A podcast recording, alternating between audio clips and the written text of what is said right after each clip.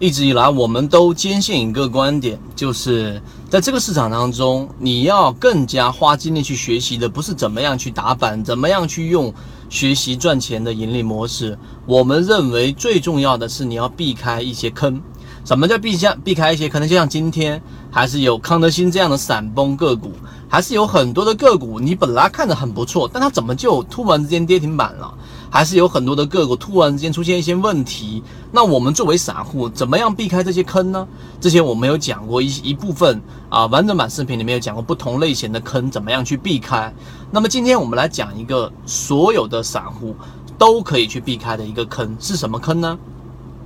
近期很多游资啊，然后的话在市场里面不断的进行炒作，监管层也打得比较严格，那呃会有很多的这一种问题会出现的。原因你就想先从这个游资的角度去想，你作为一个游资，先第一个问题，你认为游资他更喜欢去找一些啊几乎没有什么散户了，就肉已经都割光了。然后之前教过大家用 F 十里面找股东人数，散户数量大幅减少，举个例子，减少了百分之三十、百分之五十，这是巨大的减少了，也就是有一半的散户交枪了。那游资喜欢这一种筹码。还是喜欢那一种相对来说散户数量会比较多的一些筹码呢？也就是说，增加了百分之二十，增加了百分之三十，中间你要排除配股的这种影响，配股的影响你要剔除掉啊，新股上市你要剔除掉啊，例如说借壳你要剔除掉，剔除掉这些因素的，纯粹就是干干的就涨了百分之二三十的散户。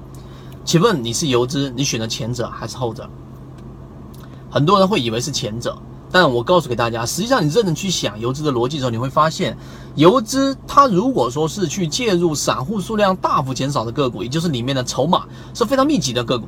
它就有问题。为什么有问题呢？因为游资一旦介入进去之后，你知不知道里面其实很可能就会有一些大的机构，其实已经在里面入驻了，因为它本身筹码就已经密集了。前面百分之二三十的筹码交给谁呢？百分之九十九的散户都是百分之三九十九的股东都是散户，所以呢，它大幅的减少，一定有一大部分的筹码更集中于某一些一些我们说的这一种呃大玩家手上，所以它如果说是拉升这样的个股，问题就会很大。所以游资真正会去找的一些个股，可能会是一些中高位的个股，然后呢，它会有一些散户是增加的。为什么散户增加反而会吸引游资呢？因为道理很简单，短期内的散户增加是会有一批的这种散户是短线客，并且他们极其容易在上涨过程当中去加仓，在上涨过程当中去做一些短线的操作，这对于游资未来的出货是具备提提供一个很好的一个条件的。就今天我们提供这个坑的结论就是，你去选个股的时候，如果你是以短线作为你操作的目的，